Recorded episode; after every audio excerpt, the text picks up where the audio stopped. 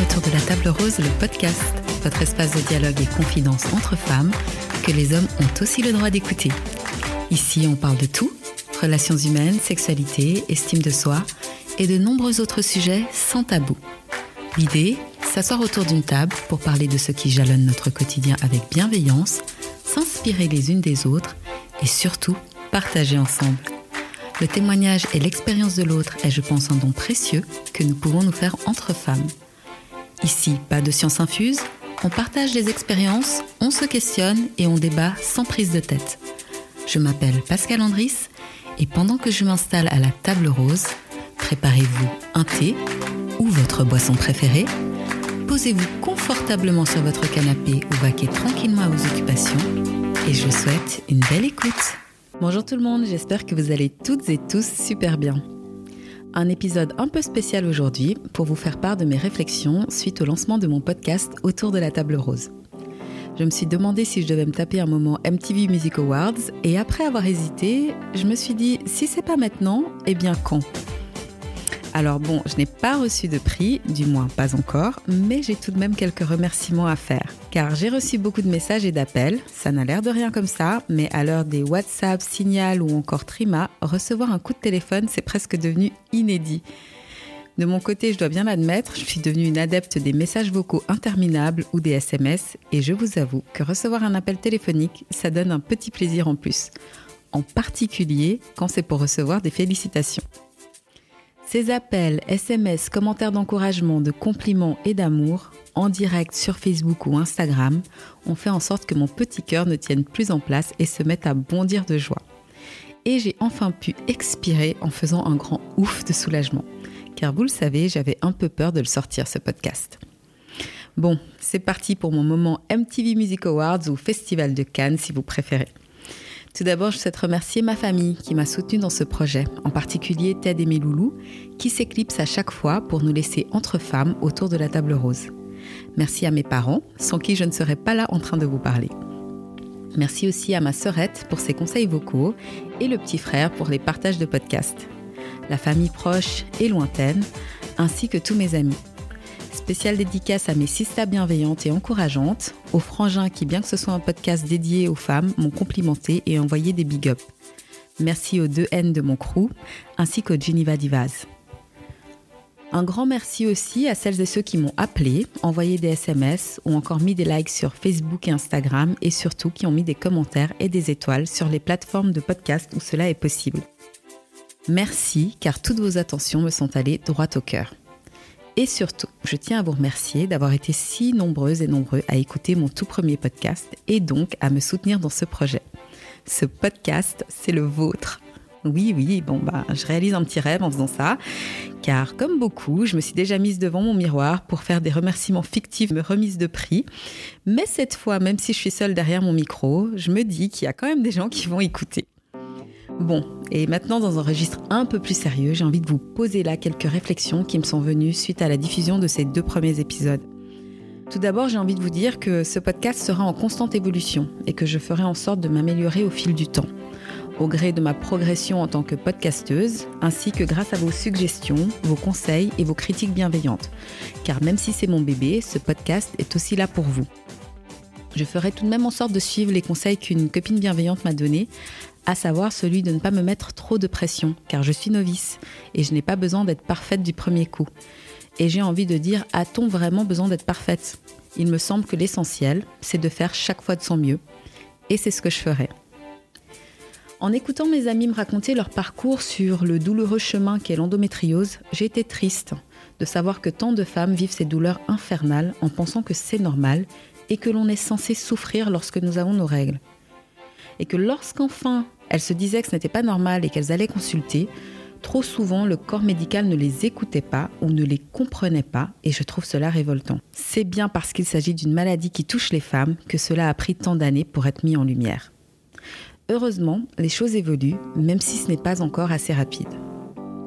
Cet épisode m'a permis de réaliser à quel point cette maladie peut être handicapante et qu'il est important et essentiel de prendre au sérieux les jeunes filles ou femmes qui disent avoir très mal au ventre ou diverses douleurs très fortes durant leur menstruation, surtout quand on sait qu'une femme sur deux atteinte de cette maladie aura ensuite des difficultés à faire un enfant si elle le souhaite.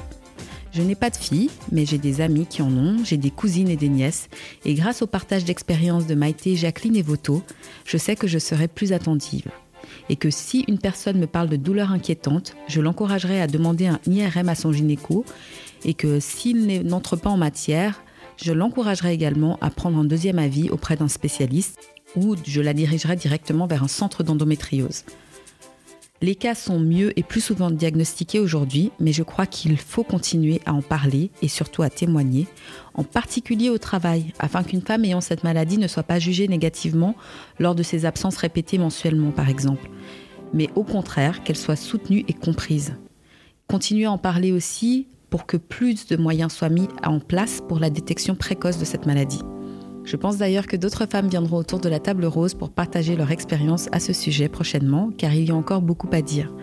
Si vous avez envie de venir en parler, ou dans notre sujet d'ailleurs, n'hésitez pas à me contacter à l'adresse email autour de la table rose at gmail.com. Parler avec les filles m'a également permis de me rendre compte que parfois je n'ai pas été assez présente pour mes amis qui en avaient besoin et que je me dois d'être plus à l'écoute de mes proches. Une simple demande du style comment est-ce que je peux t'aider concrètement? Peut faire toute la différence selon moi. Bref, je m'encourage à donner plus de moi-même aux personnes qui comptent pour moi. En ce qui concerne l'épisode Covid et sentiments, les mots de Celtia résonnent encore en moi. La liberté de protéger ses proches. C'est vrai que la situation actuelle me pompe un peu le système, mais en même temps, je suis heureuse de ne pas avoir de proches qui soient tombés gravement malades ou partis du fait de ce virus. Cela grâce au fait que les mesures mises en place nous ont permis de protéger les nôtres. Tellement de personnes ont perdu des proches, et bien que le pourcentage de décès soit faible, il existe, et donc touche bon nombre de familles. Comme beaucoup d'entre vous, j'en ai marre et je me demande quand est-ce que tout cela va se terminer. Masques, distanciation, restrictions de déplacement. Mais je réalise aussi la chance de vivre cela à Genève, sans couvre-feu, sans confinement total et avec la possibilité de pouvoir voyager à travers la Suisse. Et quelle ne fut pas ma surprise de réaliser durant le podcast que tant de personnes pouvaient avoir honte d'avoir attrapé le virus. On a parlé de ces personnes qui ne disent pas qu'elles ont le Covid par honte, de celles qui le cachent du fait qu'elles ne veulent pas être mises en quarantaine, mais il y a également celles qui ne peuvent pas être confinées. C'est vrai que c'est un devoir civique de se mettre en quarantaine si l'on est malade, mais entre devoir civique et pouvoir manger ou payer ses factures, quel choix ferions-nous? Je pense par exemple aux personnes qui sont payées à l'heure, car en Suisse aussi ce cas de figure existe. Quand c'est le cas, si tu ne travailles pas, tu n'es pas payé. Et bien entendu, cela touche une population bien souvent déjà en situation de précarité. Sinon, vous voulez savoir ce qui m'agace tout de max en ce moment? C'est la voix enregistrée des transports en commun qui répète sans arrêt l'obligation du port du masque. J'ai envie de lui crier ta bip, ouais, on va dire bip, ou dans un langage plus soft. C'est bon, on a compris. Je trouve cela tellement oppressant mais bon, vous me direz que ce n'est pas bien grave et vous aurez bien raison. Personnellement, les magasins fermés me manquent moins que les restaurants et les bars, car ne plus rentrer dans les magasins m'a permis de faire pas mal d'économies. Mais aller boire un verre, prendre un thé bien au chaud dans un tea room ou tout simplement vivre un chouette moment convivial entre amis au resto, cela commence vraiment à me manquer. L'éloignement de certains proches aussi manque, car on a tous dans notre entourage des personnes qui se sont isolées plus que les autres car elles ne veulent prendre aucun risque et ce n'est pas toujours évident, même s'il faut respecter le choix de chacune chacun. Bref, vivement que tout cela évolue positivement. En attendant, je vous donne quelques conseils que je tente d'appliquer pour vivre cette période du mieux possible. Continuons à prendre soin de nos proches et des autres en pratiquant les gestes barrières et en particulier lorsque l'on se rencontre. Ne nous exposons pas inutilement. Prenons des nouvelles de nos proches, mais uniquement si l'on en a envie et que l'on en ressent le besoin.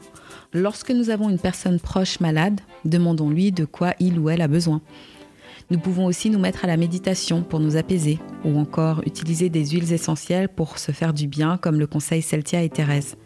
Sur YouTube, on trouve plein de vidéos pour s'y mettre.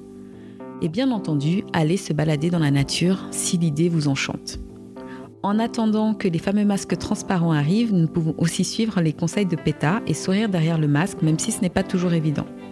Rappelons-nous une blague de Toto ou qu'un ami existant vraiment nous a faite, une scène comique d'un film ou encore un sketch d'humoriste, ou pensons tout simplement aux personnes qu'on aime.